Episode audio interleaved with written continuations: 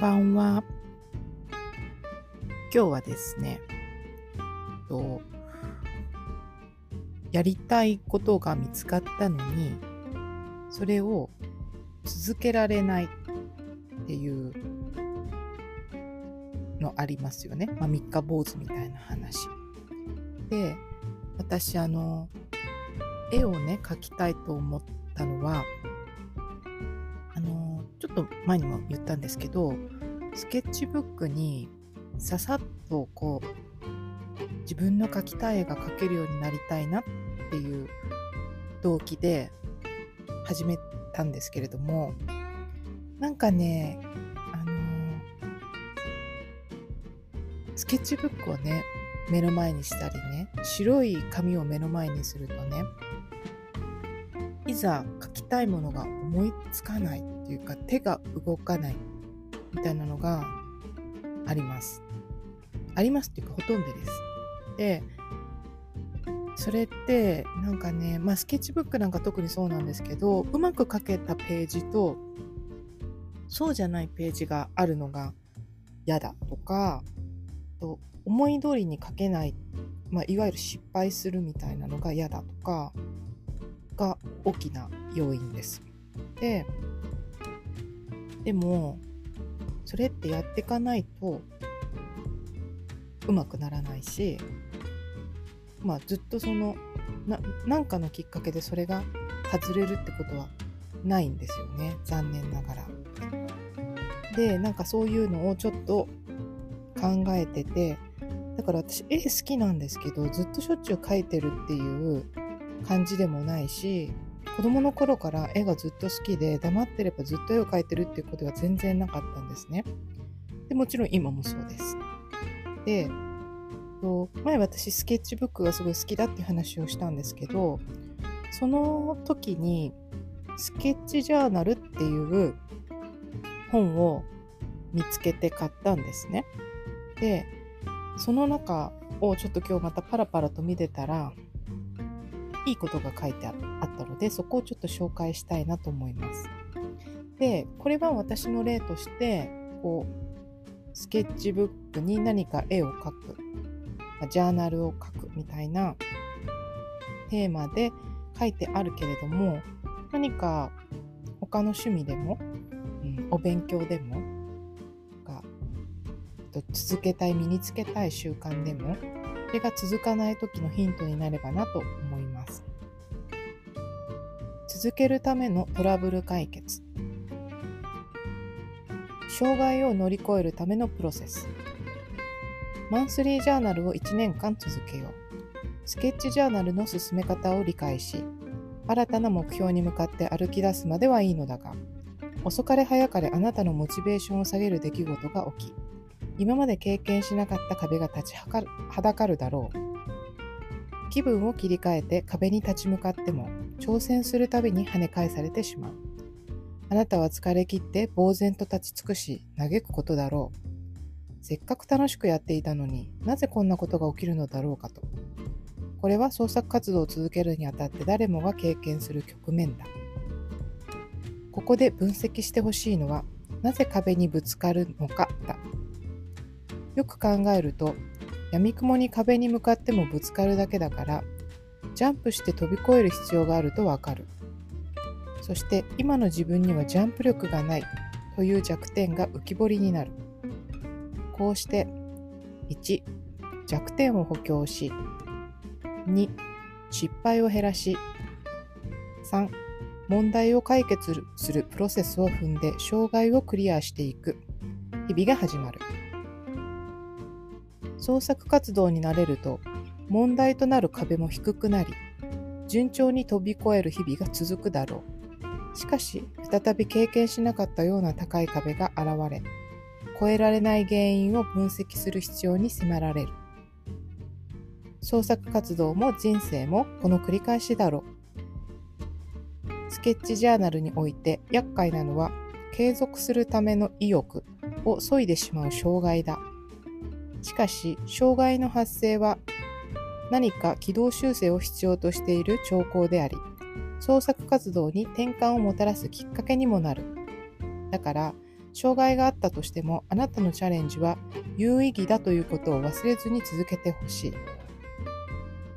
趣味の創作活動なのにそこまで真剣になる必要があるのか？自分の好きにやればいいのではないか？という意見もあるだろう。それはごもっともだが、僕自身の反省を踏まえ、僕は実践者がスケッチジャーナルを継続することにもこだわっている。なぜなら、スケッチジャーナルは創作を楽しむだけではなく、それを継続させることで自分を知り、自分を好きになり、自己肯定感を高めることを目指しているからだ。皆さんにはスケッチジャーナルを生活の一部にしてほしい。できればお茶を飲む感覚で毎日書いてもらいたい。はい。こんな感じでですね。で、この章のキーワードとして、弱点を補強する、失敗を減らす、問題を解決する、有意義なチャレンジという4つのキーワードが挙げられています。で、この続けるためのトラブル解決の今1番を読んだんですけれども、2番以降、何番まであるのかな？えー、っと、9番 ?9 番までありますね。で、この2番以降は、うんと、このスケッチジャーナルってスケッチで日記を書くみたいな内容なんですけど、それに沿ったと問題解決方法が書かれています。で私にはそれはフィットするんですけど、まあ、特にこの1番がスケッチジャーナルじゃなくてもさっき言ったような別の事柄にも当てはまるかなと思ってちょっと読んでみました。でね、そうなんですよね。あの一番最初の方にも言ったんですけど、なんか絵がね、本当にまあ人の絵見てたとそういうこと言わないんですけど私自分の評価としては絵がめっちゃ下手くそなんですよ。で、まあ、下手くそでも味があるとかなんかそういう表現もできるかもしれないんですけど今の私の絵は本当に自分が描きたいようには描けてないからなんかそれでちょっと臆しちゃうところがあるんですね。でね私自分の性格的になんか苦手なことを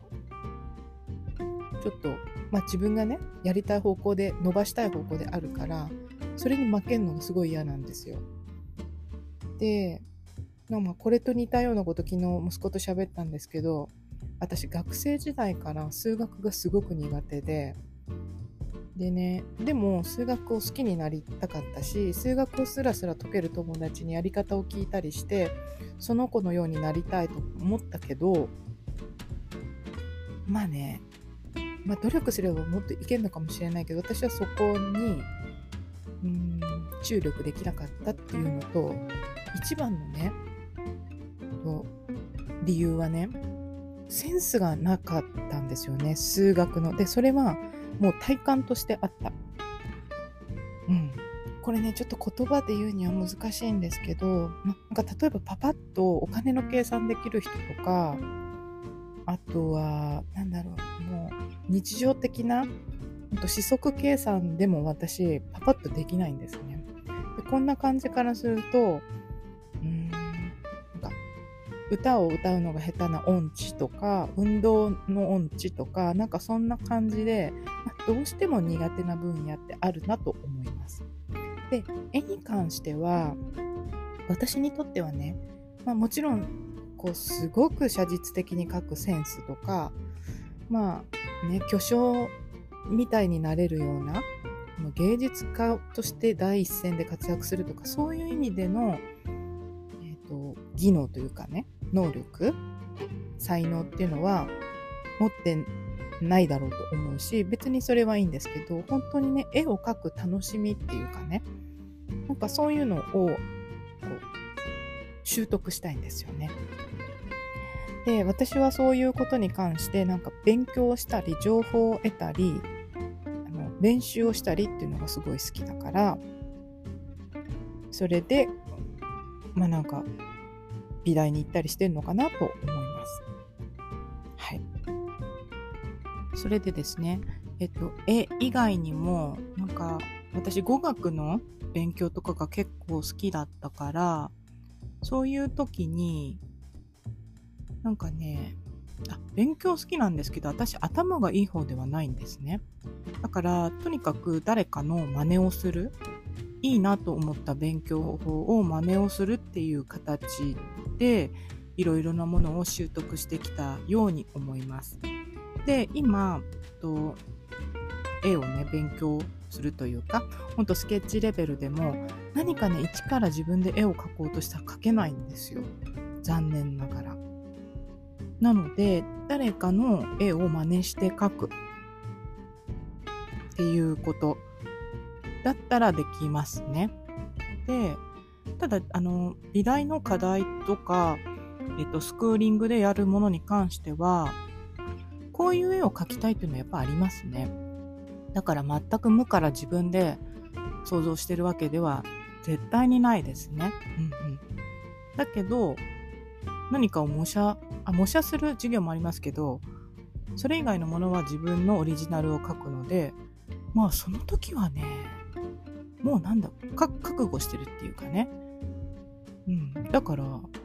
あんまり実は苦労して書いてないですよね。だから、やっぱり、うん、自分の中に書きたいものとか、インスピレーションっていうのかな。なんかこう無意識的に湧き出るものみたいなのは、キャッチできてるような気がします。でも、それとともに、とやりたいことをちょっと続けられなくて壁にぶつかっちゃうっていうことは全然あるので今回ねこの本をパラパラとしてその弱点の補強とかね